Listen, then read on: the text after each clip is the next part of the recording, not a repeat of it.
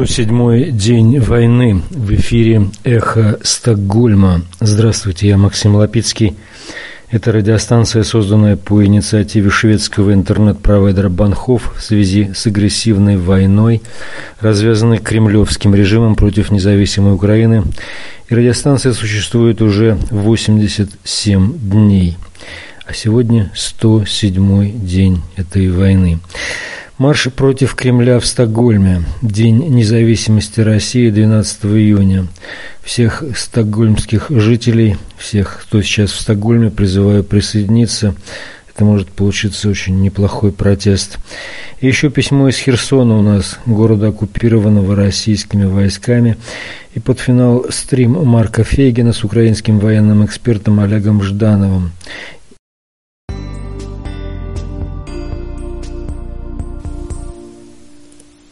Киевлянка, писательница и врач-гинеколог Наталья Ремчук пишет. Там в оккупации, в Херсоне, там у меня много друзей и пациентов. У меня там дети, рожденные в нашем роддоме, у меня там одноклассники, у меня там мои коллеги, там украинцы. Ниже письмо для всех нас. В этом письме я заменила резкие фразы и убрала название одной дикой страны, потому что мой аккаунт и так уже ограничен, пишет Наталья Еремчук, а читает – Екатерина Кистень. Наташ, мы держимся изо всех сил. Чувствуется, что они боятся. Очень боятся. Они могут остановить на улице любого человека, заставить повторить несколько раз, что они великие, что они сильные, и что мы хотим с ними жить. Мы опускаем глаза и повторяем, а в голове крутится, как же вы, суки, боитесь. Если вам для этого вашего величия нужно, чтобы кто-то про это величие повторял, как же вы сами в себе не уверены. Это как половой акт с импотентом, которому нужно бесконечно повторять, что он сильный, что у него все получается, очень долго, упорно для него стараться и при этом думать, когда же это мучительное издевательство наконец-то закончится. Мы повторяем это для того, чтобы сохранить всех нас – Потому что очень сложно воевать безоружному человеку против безмозглого туловища с автоматом. Потому что потом, когда эту нечисть выгонят с нашей земли, нам нужно будет приводить в порядок город. С кем бы сейчас мы ни говорили, у всех одни слова. Слова, что в нашем городе запах гнили. Нам, наверное, нужно будет очень много моющих средств, чтобы просто долго мыть тротуары, дома, даже деревья, потому что все, до чего дотрагивались эти нелюди, имеет запах гнили. Вчера одна женщина, пенсионерка, отказалась им повторять, что они великие. Три здоровых мужика ее раздели и оставили на улице, запретив кому-либо подходить к ней, чтобы помочь. Три часа она, раздетая, стояла во дворе, и только громко говорила, не подходите ко мне, мои родненькие, не подвергайте себя опасности, пожалуйста. У нас еще будет с вами очень много дел. Потом. И еще они воруют. Они воруют все. Мне даже сложно придумать, что они не воруют. Мы никогда не видели воровства в таких масштабах, начиная от детских игрушек, заканчивая ящиком подгнивших овощей. И они боятся, потому что в городе постоянно расклеивают листовки. Наши листовки с украинской символикой. Мы ждем ЗСУ. И когда они будут близко, то херсонцы голыми руками и зубами будут расправляться с этой нечистью. Они это чувствуют, поэтому спешат. А мы подождем, подождем. Сцепим зубы, сожмем кулаки да не менее в пальцах и будем ждать, потому что нам есть ради чего ждать. Чтобы было раз и навсегда. И ни единого из этой нечисти не осталось. А потом будем мыть город долго. Наташ, передайте всем, что Херсон – это Украина. И если можете, молитесь за нас, называя в своих молитвах все украинские имена – потому что это наши имена. И когда прочитаете, удалите нашу переписку. Это было письмо из Херсона, из публикации киевского врача и писателя Натальи Еремчук. Читала Екатерина Кистень. Огромная ей благодарность.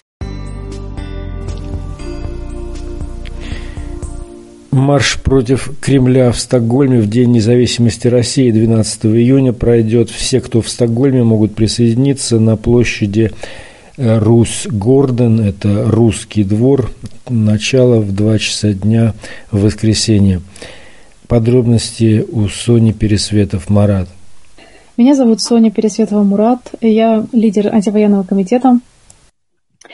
И я хочу рассказать об акции, которая пройдет 12 июня в Стокгольме – она пройдет также в Гетеборге и в Мальме, и по всей Скандинавии, и к нам присоединилось еще как минимум 30 стран.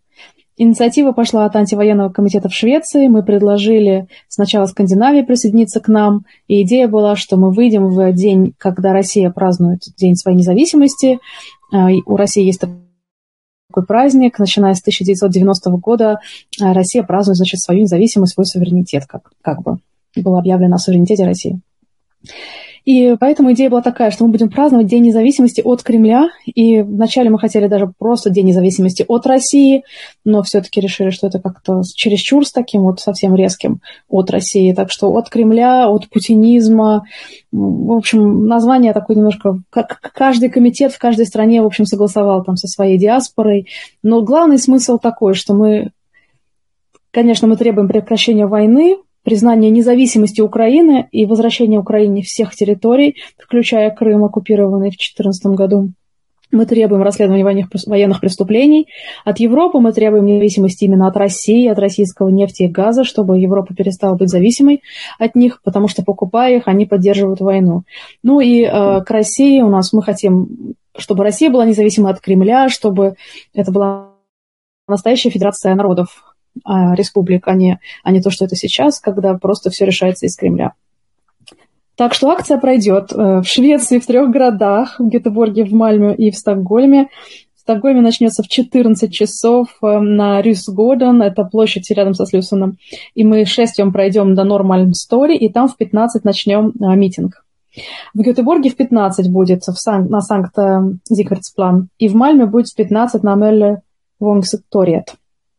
А в Финляндии в пяти разных городах будет, будет в Исландии, будет в Дании, в Копенгагене, а в Норвегии чуть ли тоже не в пяти разных городах, включая вот этот самый северный Киркинес. То есть это самая северная точка нашего международного антивоенного митинга. Вот, а какие еще страны могу сказать, если сейчас открою и гляну быстренько.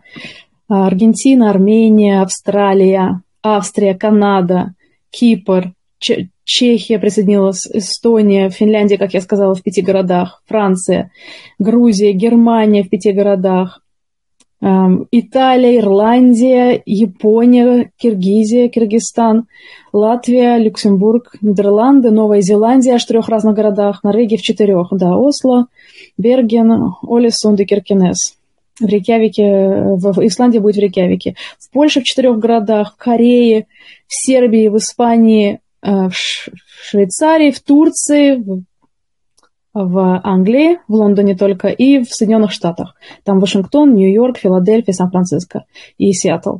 Так что посмотрите, это невероятно. Это первый раз, что мы объединяемся вот так вот снизу, не, не сверху нас объединяют какие-то известные оппозиционеры там или политики, а мы снизу сами сорганизовались и выходим вот такой вот массивной акции. Где-то, наверное, 10 тысяч русских ходит, россиян, 12 эм, июня. Так что, пожалуйста, выходите. Это очень важно показать Стокгольму, показать э, всей Швеции, что у нас много тут адекватных э, россиян или граждан РФ, как вы хотите называться, там, или и русскоговорящих против, э, против этой войны. И вот такие вот событие будет происходить 12-го.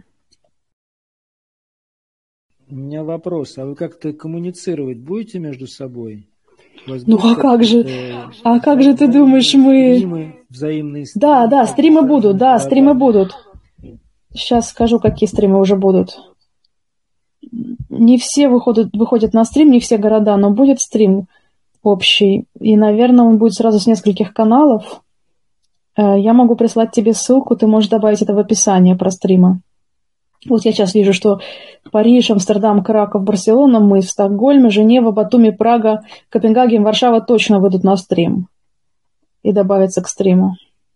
Вот. Э, у нас единая повестка антивоенная, но название День независимости от, и дальше люди немножко скорректировали под свои диаспоры. У нас от Кремля, кто-то от режима Кремля, кто-то от кровавого режима Кремля, кто-то от путинизма и так далее. То есть мы решили, что единое название согласовывать слишком трудно, потом согласовали вот единые лозунги, которые будем кричать на этом митинге. И вот у нас тема как бы единая, что это День независимости России от Кремля и день, когда Россия должна, мы требуем от России признать независимость Украины и прекратить войну и возвратить Украине все оккупированные территории.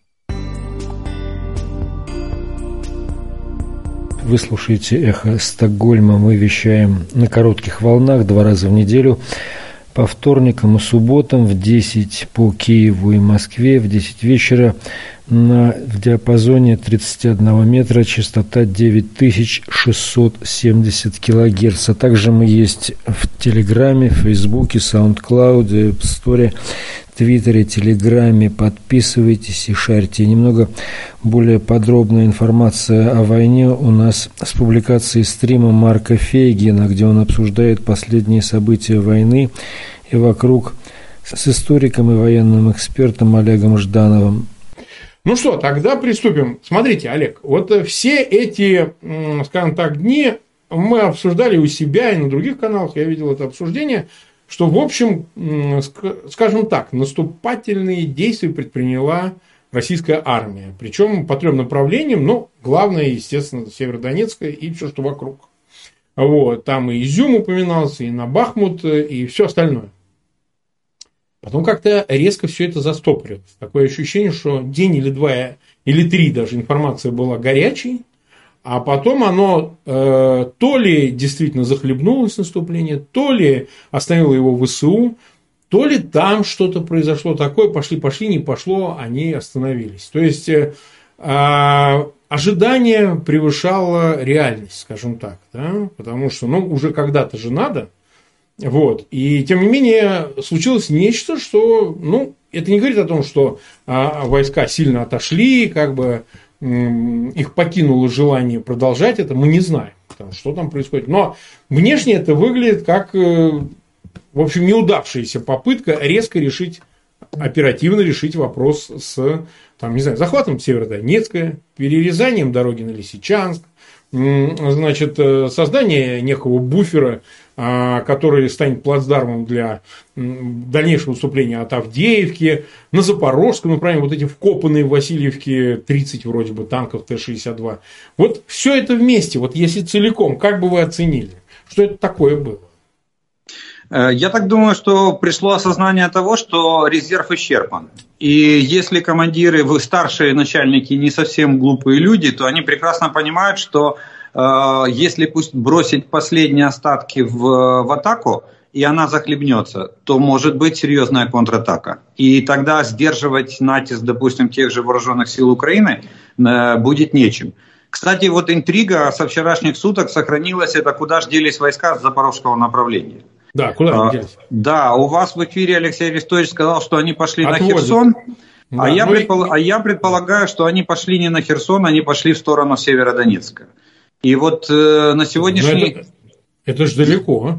Э, ну почему? С запорожского направления, да, это дальше, чем на Херсон. Но дело в том, что на Херсонском направлении там незначительное продвижение наших войск. И там мы просто расширяем плацдарм, там не проводим, ну будем так говорить, массированных атак.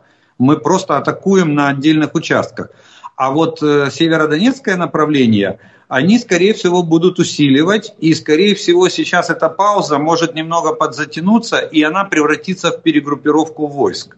Э, дело в том, что поступила информация, новый дедлайн. Уже не 10 июня, уже 22 mm-hmm. июня. Дедлайн, который ставят российским вооруженным силам. Да, вооруженным силам, да. И причем две, два таких э, месседжера было э, озвучено. Первое, то что, то, что дедлайн продлен до 22 июня на взятие Северодонецка. И второе, то, что Дворников на месте. А, то есть а, его не поменял да, Житко? Нет, и он его не поменял, он, он его усилил. И Житкову дали Северодонецк. Ага. А Дворников командует, руководит всей операцией. Вот, Не, ну вот, это такой вот такая возможно... пришла информация. Ну, я тоже сомневался, что, в принципе, да, э, понимаете, дело в том, что, ну, вот я служил э, очень долго, и даже в, в советской армии практически ну, да. половина службы прошла. Я скажу так, что клеймо э, или штамп э, службы в политорганах, он накладывает отпечаток на человека. И даже несмотря на всю предыдущую карьеру боевого, боевого офицера, если а он хоть немного... А какой накладывает? Это не... Ну, это что? Это значит, ну, что, они, они становятся, они становятся идео... такими, я бы сказал, с, эм, заангажированными идеологически. Понимаете? Послушать у... идиотами, как показал Нет, нет, нет. Именно, и, именно идеологически заангажированными людьми, и они начинают видеть мир через призму идеологии. Вот mm-hmm. замполит, он всегда выходит и начинает э, разъяснять, ну, да. что, как, почему. Несмотря на то, что он вчера еще был командиром. Но его уже поставить на командира, это уже не будет тот командир. То есть вот по этой причине Житков вряд ли мог сменить э, Дворникова на такой масштаб. Да. Так что Дворников пока что выборивает себе право, скорее всего, поменять Герасимова на, э, в кресле начальника генерального штаба, но это если будет успех операции. Мы же понимаем. Они, кстати, они, кстати, оба генералы армии. И да, двор... это достаточно. Дворников... Это звание достаточное. Да, и Дворников единственный из командующих округов, кто имеет звание генерала армии. Вот поэтому я думаю, что, скорее всего, идет подготовка э, к перегруппировке войск. Они стягивают войска, Э, сейчас э, на подходе мы видим там эшелоны идут с техникой, возможно какое-то количество личного состава они подтянут, ну пару тысяч тут точно, и они будут формировать новую группировку, которая там через пару дней, дней через пять может начать штурм э, Северодонецка, повторный штурм. Именно Северодонецк, вот не главным направлением перерезать дорогу там условно Лисичанск и тем самым взять в котел – а именно захватить во что бы то ни стало Северодонецк. Вот я пытаюсь понять, ну вы его захватили. Так? Ну, Он я думаю, это, э, да. смотрите, с точки зрения военной, Марк, вы рассуждаете абсолютно правильно и логично. Я бы тоже ну, бросил все войска на перерезание да. трассы, причем если, если соединять Лиман и э, Попасную, то это да. как раз граница Луганской области. Вот. Абсолютно. И да. можно продать это гораздо лучше и устроить второй Мариуполь сказать, ну, заявить. Но, но есть же политическое руководство в этой войной. Поэтому я думаю, что они будут разделять усилия. А может быть, э, может быть, они поступят разумно с точки зрения военной, но я думаю, что политика все равно будет превуалировать, и они, и они Северодонецк будут штурмовать. Ну, просто, э, а какие здесь риски для них? Ну, вот взяли они Северодонецк, вообще вопросов нет. Вот вы его взяли, вышли на границу города, вытолкнули ВСУ, а, и что? Дальше ну, как двигаться? Да, То а это дальше не, получается... не означает, что они побежали, прям вот побежали и вообще заняли все пространство между Лиманом и, и Красным Лиманом, ну, Лиманом и Попасной. Это же ни одно из другого не следует. Нет, конечно же, не следует. Тем более, что у них на пути станет река э, Северский Донец. Э, но я думаю, что они постараются сделать из этого политическую победу. Может быть, даже mm-hmm. они опустят тот факт, что, допустим, есть еще Лисичанский, есть еще там 3% территории Луганской области. Но сам факт, что они берут вторую столицу э, области, первая Луганск, понятно, Северодонецк вторая, вот это, на это они могут опираться. Для идеологической подоплеки, для, я думаю, им этого будет э, вполне достаточно. А уже потом, э, а уже потом начинать наступление от Изюма для того, чтобы заходить на Донецкую область э, с северной стороны. А, то есть все-таки э, решив эту задачу, все-таки выход к границам Донецкой области не снимает. Конечно, не снимается. Тем более, что это же объявлено и Донецкая, и Луганская область, они заявлены как э, более уточненные, как они говорят, или, ну, я бы, я бы сказал, наверное, дифференцированные задачи э, этой войны. Это первый этап Донецкая, Луганская, а дальше они же оглашали, этот, генерал Мизинцев тогда огласил, замкомандующего ну, да, да. Центральным военным округом, да. он сказал, второй этап это Николаев, Одесса и выход на, на Молдову. Mm-hmm. Mm-hmm. То есть ну, проект а... Новороссия живет и процветает. Нет, так это понятно, но там же гораздо сложнее будет вот этот э, решить вопрос, взять Славянск, Славянск, Краматорск, это же, ну, это будет гораздо сложнее, чем Северодонецк, насколько я могу судить. Да, все правильно. Так, а, а, ну вот даже вы же обсуждали в эфире, они что делают? Они мост восстанавливают. Железнодорожный да. мост в Купянске они восстанавливают, а это говорит о том, что им нужна, им нужна железная дорога для переброски войск. И сейчас мы вот получаем разведданные, что там с района Уссурийска идут эшелоны, ну там, правда, в основном артиллерия показана на, на эшелонах, но они везут сюда еще технику. Так что они будут формировать. И как, раз если, если так рассуждать, то к 22 июня они добавляют себе еще 12 дней, почти 2 недели, э, то, может быть, они попытаются, если соберут э, соответствующую группировку. Кстати, кстати, вот тоже интересный факт. Вот та, те десантники, про которых вы тоже говорили в эфире, которые да. там генерал Кутузов да, пытался поднимать. Я, якобы не, не, нет, не проверено, это говорил но Алексей, вот, но Да, мы так не вот э, в продолжение истории их отправили в Россию. А потому что они не хотели и даже Кутузов. Они отказались от дальнейшего участия в боевых действиях. Там был ну, а сводный... насколько, ну, насколько вот, извините, что я все время перебиваю, да, мы убежим от темы, Олег, а потом люди начнут, а, вот вы там не развили тему, а мы ждали. Вот Хорошо, смотрите, вот, Кутуз, насколько вы считаете, что может дойти до такого, что генерал на передовую, на передок пришел в окопы, и, ребята, вы что, нам надо к такому-то числу, вы что, ну, накрыли, да. Погиб он в результате, видимо, там накрыли то ли артиллерии, возможно, да, мы рассуждаю. Но насколько это вообще помогает? Вообще это может вообще решить задачу?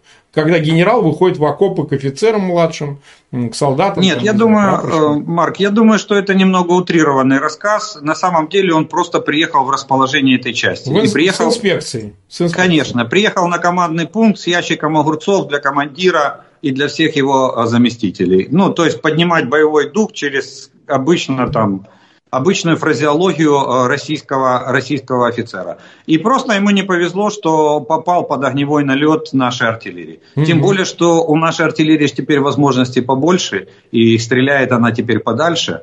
Поэтому mm-hmm. командный пункт, э, допустим, если это был полк, э, какой там, 79-й, по-моему, десантный воевал, или 76-й, вот точно не помню, то накрыть командный пункт для нашей артиллерии это святое дело. Вот он, скорее всего, на командном пункте и попал по, под раздачу. Но я, я очень сомневаюсь, что он там пошел в боевые порядки, и там сынки, родина-мать зовет. Я тоже сомневаюсь. Вот я поэтому я и говорю, что это вряд ли, потому что они же из другого слеплены, нынешние генералы. Это вообще по-другому все работает, мне кажется, потому что, э, так сказать, э, ну, во-первых, они считают, а зачем? А во-вторых, что рисковать? Да и потом, а что, а что я тут, а что дальше-то? Ну, подошел. Я что, мне что, идти с ними в атаку? Ну, вы смеетесь, что Генерал в атаке не ходит? А, ну, там есть один нюанс. Дело в том, что управляемость войсками падает э, в связи с тем, что очень низкий уровень воинской дисциплины, э, соответственно, да. падает управляемость войсками. И вот эта волна, э, как бы на ступеньку, знаете, я бы назвал это такой шаг на ступеньку вниз – то есть в генеральном штабе гонят инспекторов э, в штабы армий, штабы армий гонят своих инспекторов э, ну, да. в штабы дивизий или, или бригад. И вот таким образом на фронте появляются высшие офицеры в генеральском звании, которые начинают разбира, пытаются разобраться, почему войска стопчатся на месте, почему не выполняются те задачи, которые поставлены. И в результате попадают за счет, э, это самое, за счет того, что дальнобойность артиллерии, реактивной артиллерии, ствольной артиллерии, они попадают под огневые налеты и э, гибнут на, на полях сражений. Но это не те генералы, как, как допустим, погиб командир 150-й дивизии под Мариуполем. Вот он, понятно, он погиб в боевых порядках своей дивизии, потому что он понимал, что если он не возьмет там какой-то объект в Мариуполе к какому-то, как всегда, дедлайну, да, то его просто снимут с должности. В результате он погиб.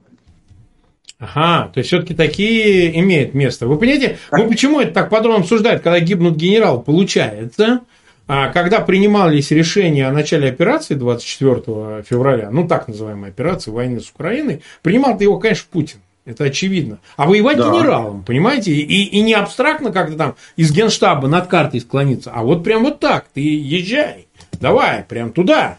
вот как вы говорите, он спустился на несколько, получается, ступенек Кутузов-то. Если Да. он дошел до э, фактически там э, Ну, до рубежа, полка да? он фактически До дошел. полка дошел. Спрашивается, а зачем это ему, вот лично ему это надо? а? То Ну, это про- приказом, это- это- датам, да. Это дань обстоятельствам. Да, не обстоятельствам. И поэтому так уже и 12 человек, говорят, генералов погибло. Так? Не, так? ну е- есть, вы же не путаете, есть вот э, как Кутузов приехал в качестве проверяющего, а есть же генералы, которые войсковые, э, которые, которые головой отвечают за выполнение поставленной задачи. Вот тут он сам идет в боевые порядки, потому что он понимает, что если он не выполнит, его снимут. А если его снимут, это же конец карьеры. Вот. э, Поэтому, вот, э, поэтому они и вынуждены. То что, то, что приезжают проверяющие с верхних штабов, это само собой. Э, А вот те, те боевые и войсковые, точнее, генералы и старшие офицеры, они вынуждены идти в боевые порядки, они вынуждены разбираться с командирами батальонов, с командирами, может быть, даже рот, э, там, крыть их, э, это самое, или бодрить их Ну, э, русским матом, э, и объяснять им, где, где и как Родина их любит, чтобы они поднимали солдат в атаку. Это добрый вечер. Получается, что его сняли, ВСУ сняли с должности. Да, получается, ВСУ его, его сняли с должности. Это, это правильно. Ну, да. ну что ж, нас смотрит почти 90 тысяч человек, 22 тысячи поставили лайки. Всем, кто подтянулся к нашему эфиру, ребята, пожалуйста, ссылки на этот эфир размещайте в своих аккаунтах в социальных сетях, группах, везде, где можно. Особенно в России, те, кто смотрит через VPN, знаем, что это проблема для вас, но тем не менее, через мессенджеры, друзьям, всем остальным пересылайте эфиры. Это Там куда-нибудь можете анонимно положить в одноклассники, пусть Политики это называют вата. электорат. Тоже интересно, кстати, Точно, реакция точно, понаблюдать. он Вот смотрите, а получается, что а, почему именно дата 22 или 20 числа взять Северодонецк? Связано ли это с возможностью начала все-таки робкого, но усиливающегося этого ленд-лиза из Америки вооружения, а в частности РСЗО, про которые столько говорят, э, э, все остальные виды тяжелой бронетехники. То есть они готовятся к моменту, когда это все поступит понимая, что дальше будет тяжелее. Может, они будут дальше их гнать, вопросов нет. Но это будет гораздо тяжелее, как мы это понимаем, с обывательской точки зрения. Подтвердите или опровергните наши соображения, как эксперт, вот нам расскажите. Ну, скажу так, что первое, они не могут без э, кон- конкретной даты, без дедлайна. Это, мне кажется, старое тяжкое наследие Советского Союза. Ага. А, Что к какой-то дате надо приурочить какие-то действия.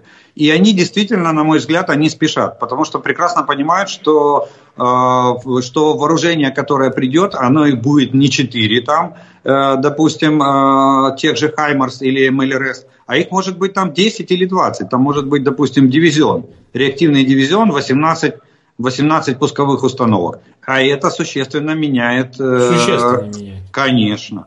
Конечно. Один реактивный Казалось, дивизион... всего 20 штук-то, 20 штучек на весь фронт, а поди что. Нет, так на весь фронт нет. А вот на отдельно взятом Участков. направлении... Вот смотрите, мы же практически... э, ну, что мы собрали? Мы собрали примерно бригаду артиллерийскую. Четыре дивизиона, и а, как они резко Мгм. поменяли ситуацию на, вокруг Северодонецка. А теперь, если добавить сюда э, реактивный дивизион, а, как правило, артиллерийская группа так и составляется. Три-четыре ствольных дивизиона, один реактивный. И реактивный дивизион решает задачи в ближайшей глубине обороны противника. То есть где-то 40-50 километров Мгм. мы начинаем контролировать глубину оборону противника. А в этих 40-50 километрах находятся резервы войсковые, запасы войсковые, э, командные пункты и узлы связи. Причем командные Мгм. пункты уровня дивизия армия. Ага. А, и узлы А связи. личный состав, личный состав, вот представим, мы просто хотим понять, вот как работает это МЛРС, потому что все МЛРС, МЛРС, вот говорят, что разлет что-то там 4 метра, правда, неправда, на расстоянии, это, наверное, от расстояния зависит, на которое ракета полетела, из этого, значит, РСЗО. Э, Вот и техника понятна, по, по квадратам, по координатам попали конкретно в танк, в артиллерийский расчет вместе с орудием, там, в склад, в, в эти ящики со снарядами. Это мы понимаем. Вот они просто детонировали, взорвались, все, значит, трупы лежат. А если, например, там, не знаю, а, как личный состав, который не на передовой, а там где-то... В районе сосредоточения, да? Да, в районе сосредоточения. Вот это попадая туда, ракета там, пусть даже с отклонением, там, не знаю, а, в там, метр, два, три, четыре, как она убивает? Масштабнее, чем, э, не знаю, там, какие-то иные средства? или нет, вот артиллерийский снаряд. Просто понять, насколько будет кратно увеличено значит, э, число погибших конкретно. То есть, чего им бояться, каких потерь. Дело в том, что для таких сосредоточений войск используются ракеты с э, шариковой начинкой. Когда ага. вольфрамовые шарики разлетаются на очень большую площадь, и достаточно две ракеты, чтобы накрыть пару гектаров. А, а шарики а, мелкие, их очень, очень много. Шарики мелкие, их очень много, они твер, твердосплавные, и они пробивают броню. Там до определенной толщины они легко пробивают броню. Ну да, а человек как масло проходит. Да, а человек они проходят как масло. Вот за счет такого, таких э, боеприпасов... Ага. Поражающий эффект сильнее. Поражающий сильнее, сильнее, да. Или, допустим, если, если отсутствуют такого типа боеприпасы, то на сосредоточение, допустим, батальона выпускается 4-5 ракет. То есть, ну, практически пакет, 6 ракет. Они гарантированно накроют, и потери будут значительные. Почему? Потому что в районах сосредоточения, в ближайшей, э, этой, э, как правило, если это лес, лесополоса, то окопы не роются. И времени на, на отрытие ну, окопов конечно, для да, укрытия да, техники да, да, да. нету. Считается, что лес защитит. Но, как правило, потом получается, что это открыто э, расположенная техника и личный состав. Идиоты, им вообще будет заканчивать это все. А, а если не 20, если придет 60, идиоты, у вас ну, вообще по идее, ничего не останется. По идее, должно, должно прийти где-то полторы, полторы-две сотни, ну хотя бы. Больше ста то точно должно прийти. Ну, потому что я думаю, что меньшее число вряд ли мы заявляли. Э, судя из тех задач, которые перед нами стоят э, в третьем этапе войны, имеется в виду в контрнаступлении, то надо, надо формировать где-то как минимум три реактивных бригады, это штук 150 должно быть. Угу. Нас уже 105 тысяч человек смотрит, и мы всего лишь в эфире 22 минуты. Те, кто потянулся, сами знают, э, что надо делать. Смотрите, Олег, тогда давайте, э, то есть мы выяснили, что, безусловно, техника повышает первое, самое главное, потери противника, и личный состав, и техника, ну, в общем, все. Повышает просто кратно, как я теперь понимаю. Да. Вот, с этим мы разобрались. Потому что, значит, ну, все как-то абстрактно имеют представление, но люди не эксперты, не военные, а, так сказать, ну, МЛРС, МЛРС, что за МЛРС? Лучше разобраться в этом окончательно, как говорится. Дальше. Значит ли это, что, а, допустим, превосходство на отдельных направлениях, личным составом и даже бронетехник, пусть даже устаревший, вот, который с Уссурийска едет, она не дает больше преимущества в этом случае, если такие поступят средства вот, э, с таким поражением дистанционным, не дает больше преимущества и не позволяет, собственно говоря, вести ну, активные наступательные действия. То есть, ну, я не знаю, там по километру хотя бы в день, по два, по пять не дает возможности. Или же это ну, как бы, да, влияет, но они пригонят еще, и, ну, и ладно, там погибло тысяча человек, да и бог с ним, а мы еще две тысячи пригоним. Вот как они будут маневрировать, когда это произойдет? Вот можно спрогнозировать, как это по военной практике? Но я думаю, что э, количество пригнанных людей здесь не будет уже играть роли. Здесь будет играть ага. роль, насколько, насколько мы сможем э, вести контрбатарейную борьбу. Если мы подавим артиллерию противника вот с помощью МЛРС и, ствольной артиллерии, э, если мы выиграем артиллерийскую дуэль, то пехота не поднимется просто в атаку. Они ага. ближний, бой, ближний бой с нами они не потянут без поддержки артиллерии. Без артиллерии и бронетехники. Ну, естественно, без артиллерии и бронетехники. Так а если, если с помощью РСЗВ а, выигрывать артиллерийскую контрбатарейную борьбу, то часть артиллерии потом выделяется на поддержку пехоты. И если они решатся поднять, э, подняться в атаку, то тогда их уже будет э, наша артиллерия останавливать в первую очередь, а уже потом будет э, ближний бой. Вот, вот на чем основывается. И неважно, э, две тысячи они пригонят или три тысячи они пригонят. Ну, во-первых, их надо будет развернуть. Все равно они сводятся к тому, что вместо них, они же воюют парадигмой Второй мировой войны. Ну да, они, да, все, они все ищут деревню Прохоровку и все ищут вот это поле да, для, для огромного танкового сражения. Да. А этого ничего а нету. А поля нету. И получается, что батальонно-тактическая группа одна наступает, а вторая ей дышит спину. Нельзя поставить два вместе, потому что ну, плотность людей будет, будет э, просто не вписывающаяся ни в какие рамки. А, вот, вот почему еще, еще, и получается, почему вот говорили про конвейеры, вы в своих эфирах с Алексеем да. говорили, что они, две-три батальона тактических группы мы громим, они их выводят, и на их место тут же заводят, а всего там сидит порядка 20-25 батальона тактических групп. Они не могут их развернуть и ударить одним бронированным кулаком, там, снести нашу оборону для, и продвинуться вперед. Не та война. То есть получается вот все это отжившие тактики, которые перестали работать с учетом поправки на 21 век, на более современное вооружение и на, скажем так, иную вообще тактику ведения войны и боя, потому что я так понимаю, что офицеры ВСУ, там есть среди них э, те, которые прошли, ну, скажем, выразимся так, переподготовку в совершенно других армиях и в других местах. То есть кто-то, ну, я не знаю, Вестпойнт, не Вестпойнт, но наверняка инструкторы же есть долгие годы работали. И, и у нас есть. Мы проходили обучение, э, у нас практически очень много.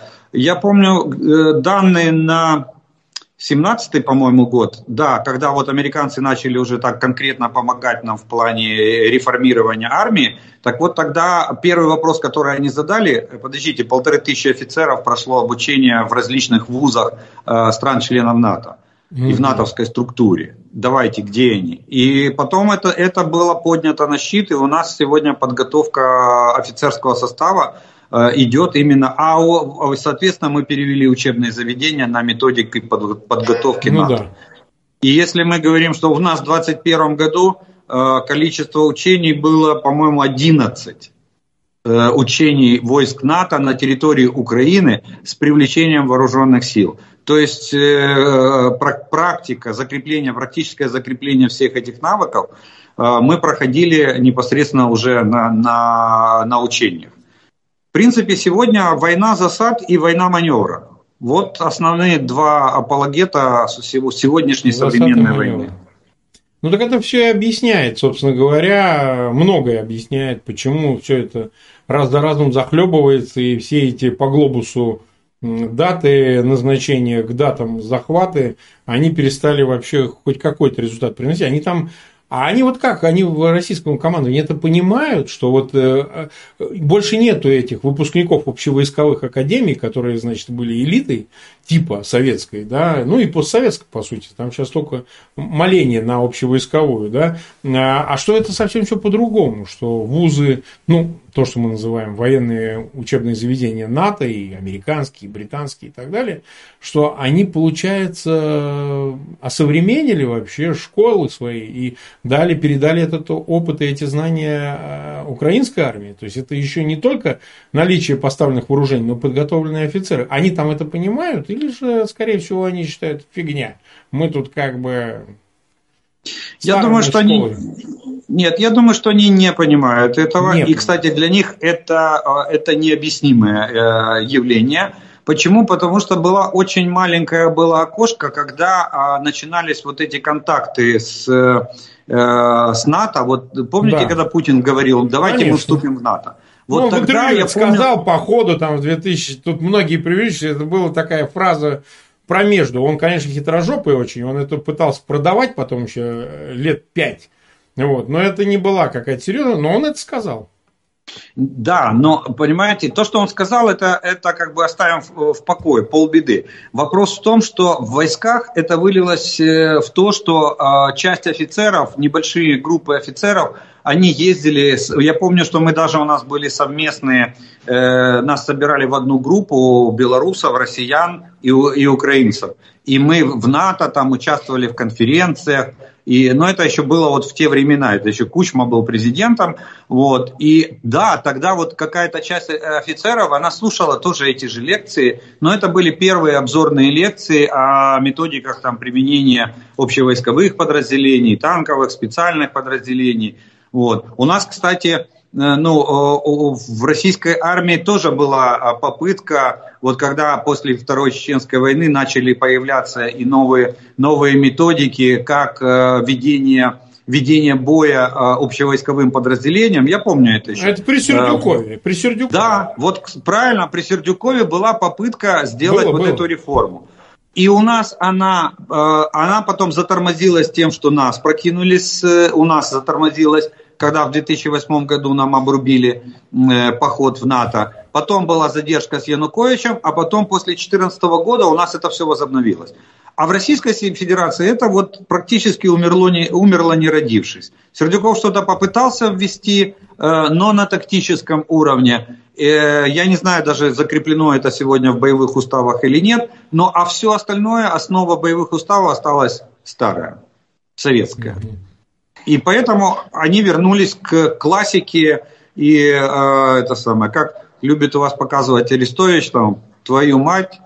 Да, это он, он вообще мастер, мастер. К сожалению, они к, к этому и вернулись. И вот эти вот, э, а пока, и смотрите, как у них получается, пока обратная связь не сработала, пока личный состав не понял, что их просто гонят на убой, э, и не отказался идти в эти лобовые атаки, они же их так и гнали, как, как стадо баранов.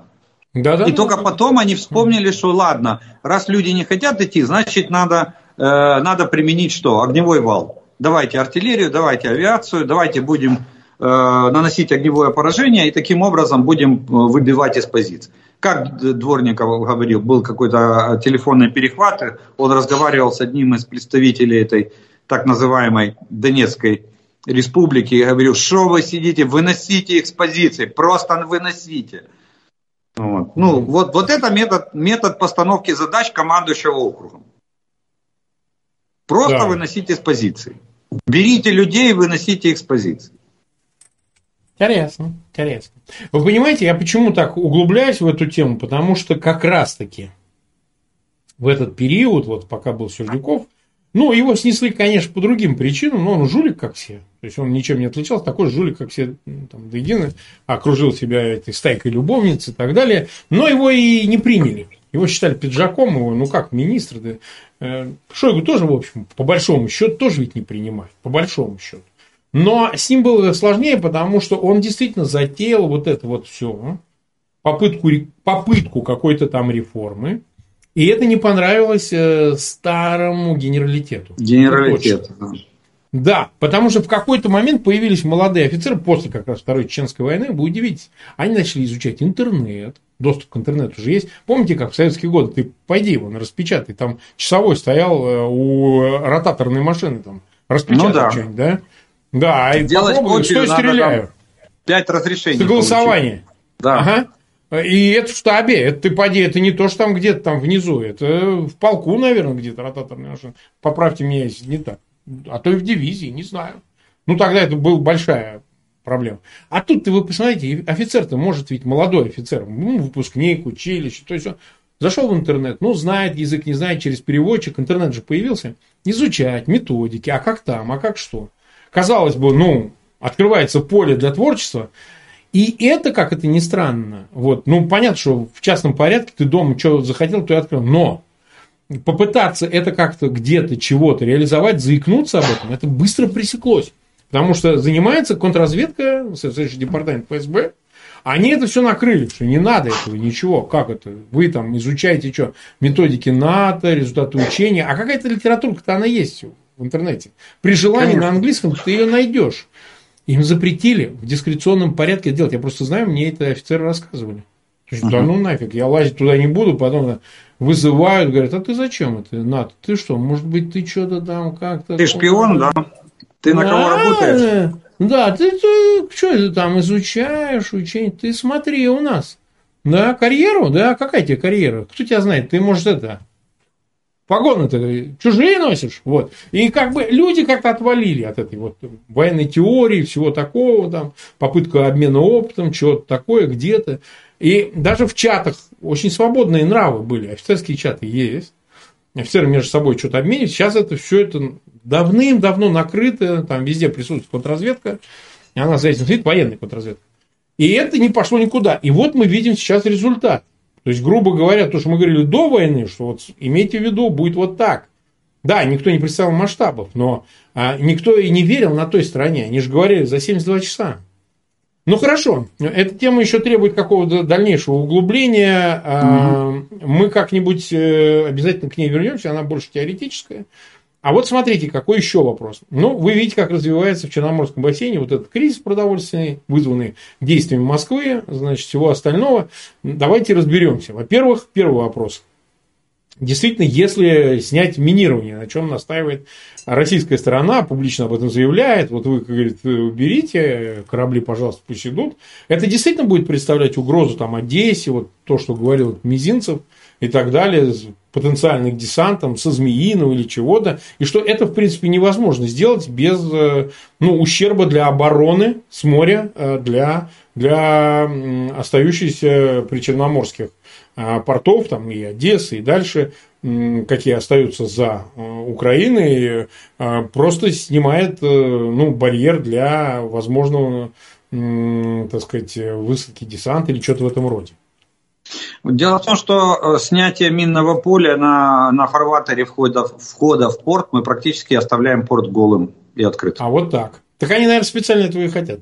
Ну, конечно, они настаивают. Так самое, самое интересное то, что Российская Федерация заминировала акваторию Черного моря, угу. особенно в районах, где проходят основные торговые пути, где ходят суда.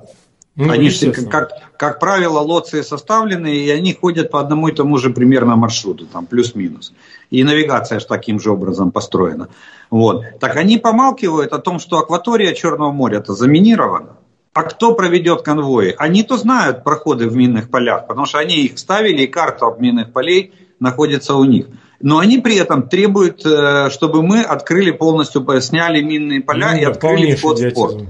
А, вот так, нет, Украина, в принципе, даже на это согласна. Но мы говорим, ставим простой человеческий вопрос. А кто нам даст гарантии, что Россия этим не воспользуется? Да в, ходе, не даст. в ходе операции погрузки, это же не один день погрузка, а если там сокогруз, он 30 тысяч тонн берет на борт, так э, сколько его грузить будут? Не, не, не 4-5 же. Это если там э, в ускоренном темпе, да, и он потом, он зашел, потом он загрузился, и потом он вышел. Если это, допустим, э, если это конвой, то этот сухогруз стоит на рейде и ждет, когда остальные конвой соберется. А порт открыт. Заходи не хочу. Вот в чем, э, в чем проблема-то э, лежит.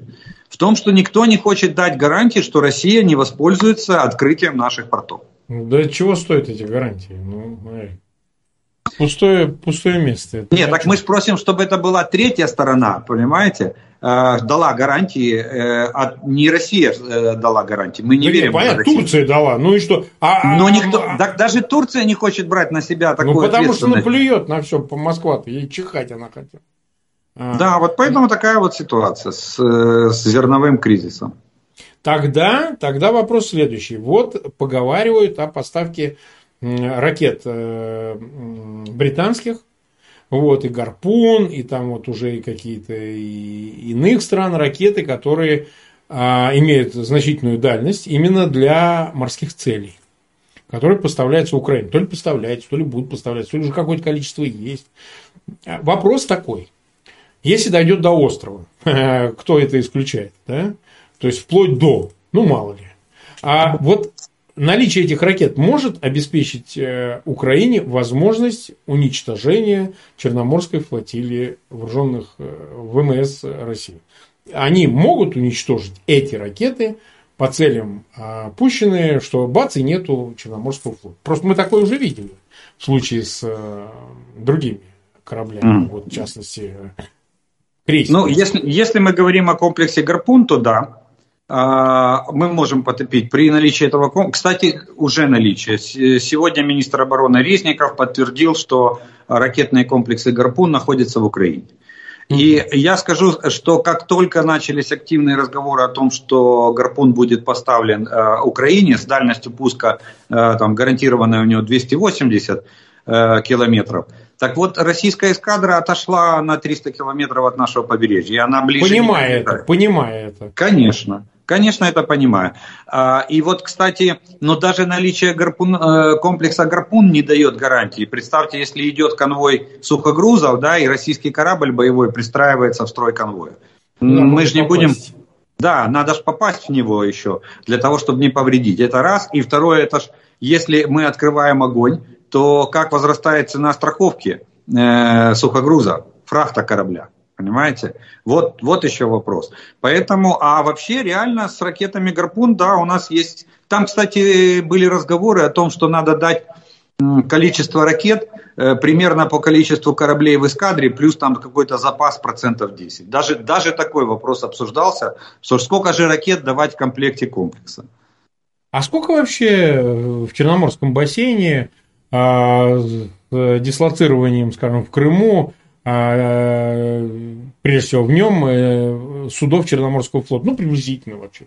Не до точно. Нет, я, я вам скажу практически почти точно, можно по Википедии проверить. Значит, боевой состав флота составляет порядка 100 единиц. 100 единиц. А, да, а э, это все там, включая боевые катера.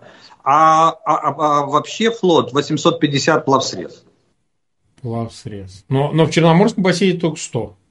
Нет, это, это в Черноморском бассейне, вот это 800. весь Черноморский флот. Но в 850 ага. входит все, и корабли обеспечения, и, и корабли обслуживания, точнее суда обеспечения, суда обслуживания, и спасатели и так далее и тому подобное. То есть всего плавсредств где-то около 850, а боевых кораблей боевых катеров 100.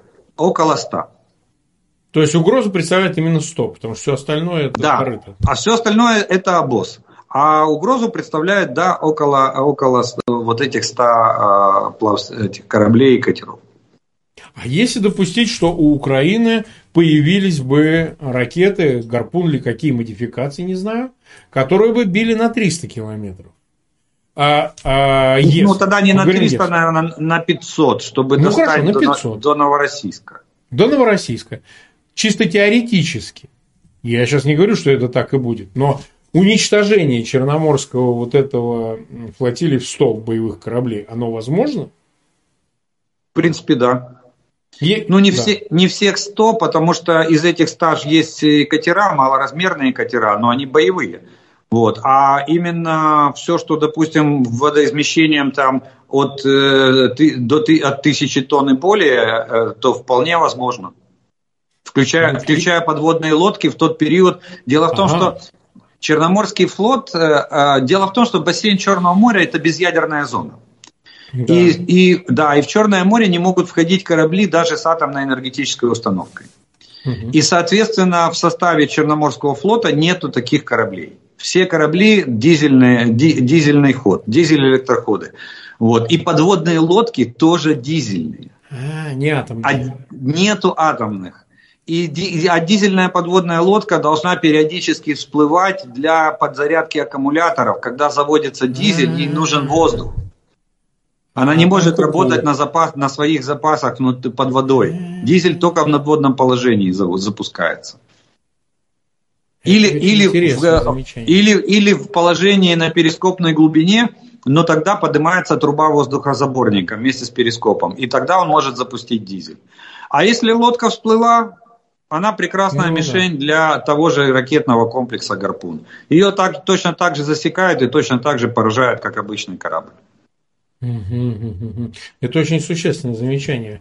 А хорошо, а, скажем так, а вот через Босфор и Дарданеллы, которые якобы, я не знаю, вот сейчас продолжает быть закрытым проход для военных судов, российских военных судов, которые Турция перекрывала, или же сейчас это как-то немножко меняется и что-то происходит?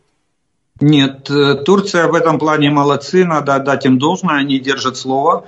И, а, по-моему, три или четыре российских боевых корабля находятся в Средиземном море. И до сих пор не могут... По-моему, посчитали, там, за, а, если они войдут, то залп ракетами «Калибр» увеличится на 24 ракеты.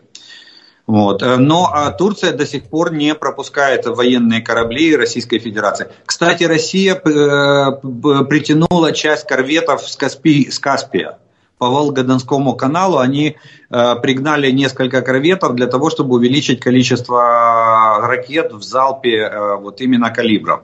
И потом у них возникла проблема, э, некоторые экипажи ввиду технической неисправности этих корветов отказались э, выходить э, в море и перемещаться, то есть они не, не весь, не всю Каспийскую флотилию привлекли в состав Черноморского флота для усиления их ракетного, ракетной мощи.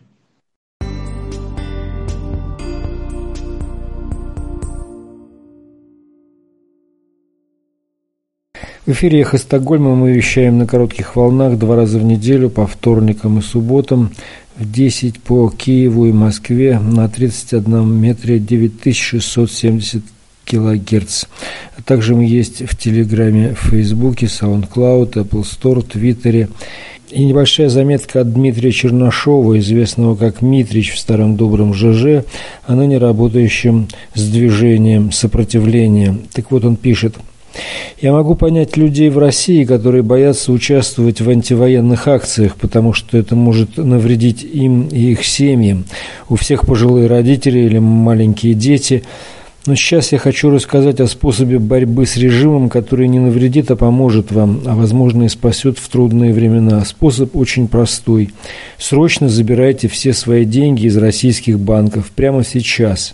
Это уже не ваши деньги. Только что Государственная Дума в третьем и окончательном чтении приняла закон, позволяющий Путину заморозить вклады россиян. У меня есть несколько знакомых, которые потеряли все свои деньги на российской бирже достать их оттуда невозможно. То же самое произойдет и с банками. Дело в том, что фактически дефолт в России уже наступил.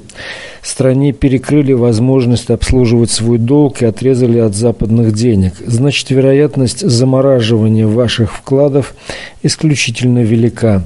Все это будет сделано под лозунгами «Дадим ответ Западу» по многочисленным просьбам трудящихся. Меру объявят патриотической, вынужденной и временной – до победы. За это время инфляция съест все ваши сбережения. Не останется ничего из денег на образование, на отпуск, на ремонт или на похороны. Россияне хранят в банках около 20 триллионов рублей. Эти деньги пойдут на войну. Минфин давно на них облизывается. Перестаньте оплачивать кредиты, пишите заявление в банк на кредитные каникулы. Это совершенно легально. Объясните, что из-за войны ваши доходы резко упали, тем более, что это чистая правда.